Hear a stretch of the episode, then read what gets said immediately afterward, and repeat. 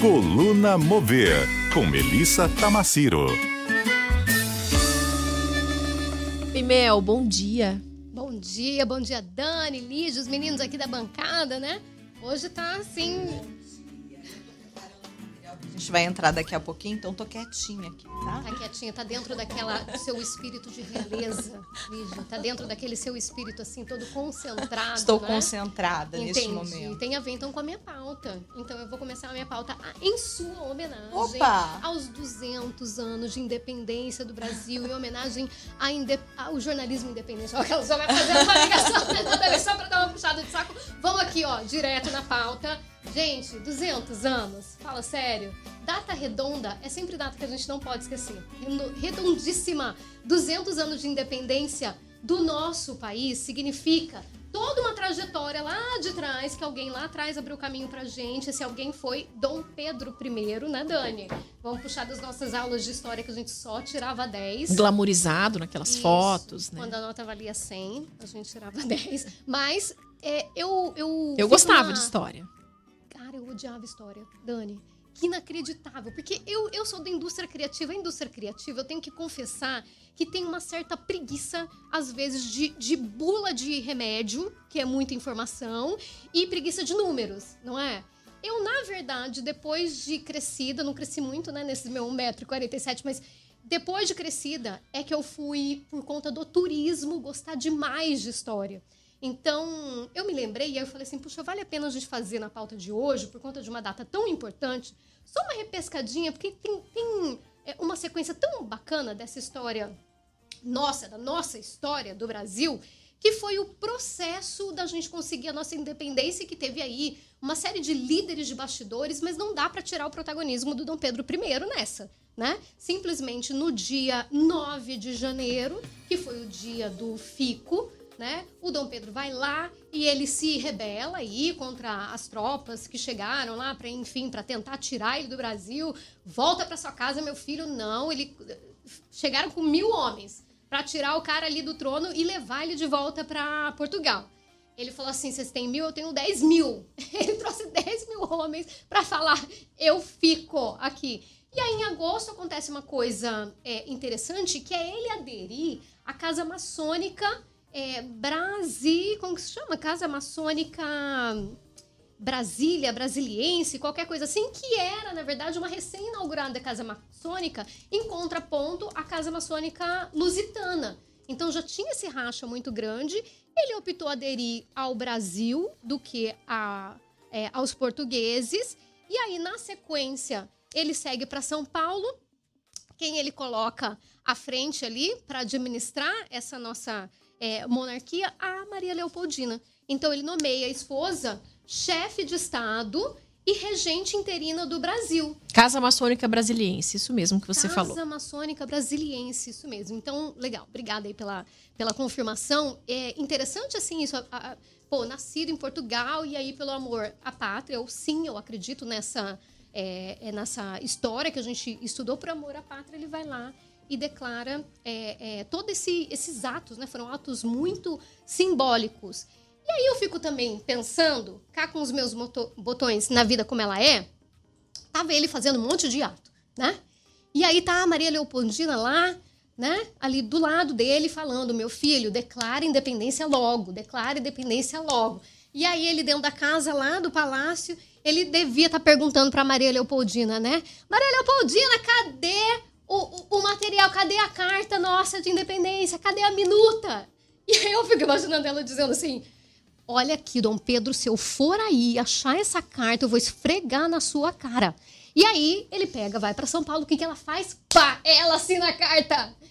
E ela deve ter batido assim um, um celular, né, para ele e fala: Dom Pedro, falei para você, se eu achasse, eu ia esfregar na sua cara. Então, quem foi a grande, na verdade, oficial dessa história toda não é Dom Pedro I, mas teve toda é, todo o trabalho dele de batalhar por isso, mas foi a nossa Leopoldina da Áustria. E aí tem várias coisas que a história vai suprimindo. Alguma delas foi o tal da independência ou morte, porque essa frase é gigantesca, não é independência ou morte. Eu vou dizer aqui para os ouvintes saberem. Viva a independência, a liberdade e a separação do Brasil.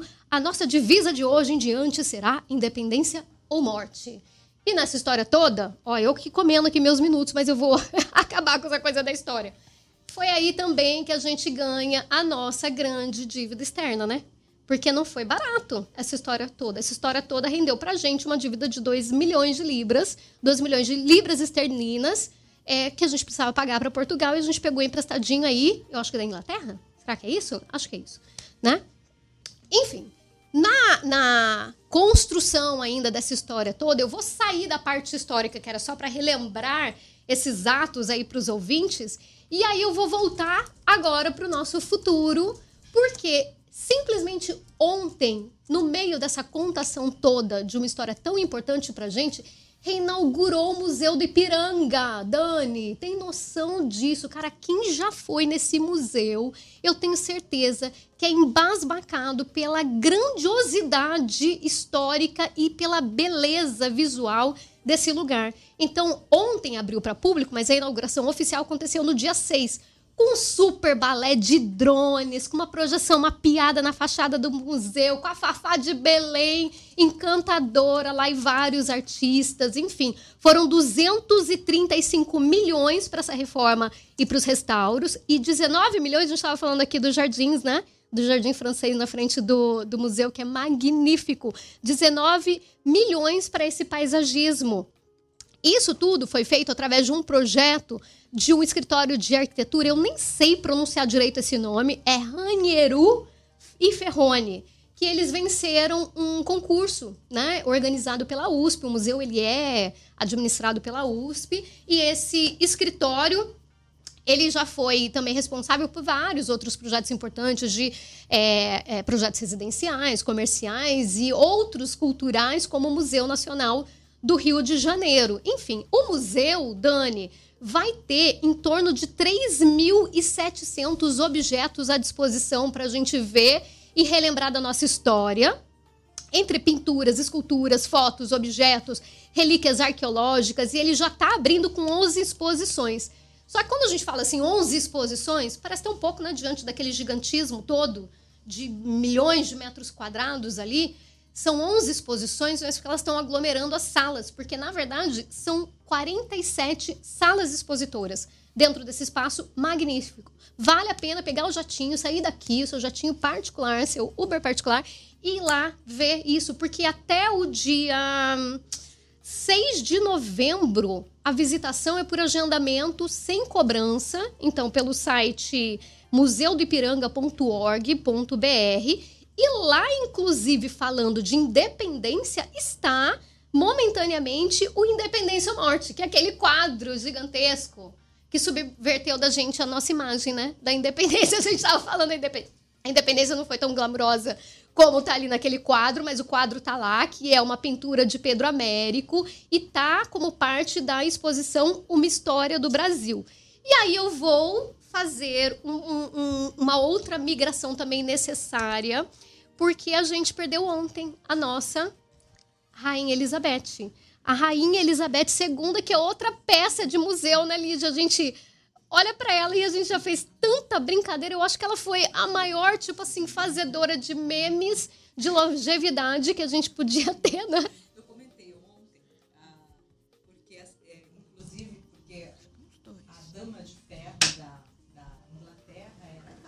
Sim. Uhum. Mas se a gente for analisar os 70 e poucos anos em que a, a Rainha Elizabeth ficou né, no reinado, reinado. Uhum. a verdadeira dama de ferro é ela. É, porque ela conseguiu segurar a monarquia, esse reinado. Ela penou em muitos momentos, né, para é. manter é. tudo. Mulher de ferro mesmo. Mulher né? de se ferro. alistou, participou da Sim, guerra como motorista de caminhão. Essa mulher era muito, muito forte. Eu, inclusive, eu tinha minhas dúvidas se ela já não tinha ido para outro planeta há muito tempo e ela estava no metaverso e a gente achando que ela estava nesse verso real, mas não. Era fato mesmo porque ontem foi declarado, né, é, que ela partiu desse planetinha. E aí eu acho interessante fazer um link muito rápido dela com o Brasil. Ela foi a única monarca britânica a vir à América do Sul e ela veio em 68 para cá. Inclusive, ela foi ao Museu do Ipiranga junto com o maridão ali, a tiracolo, o príncipe Felipe.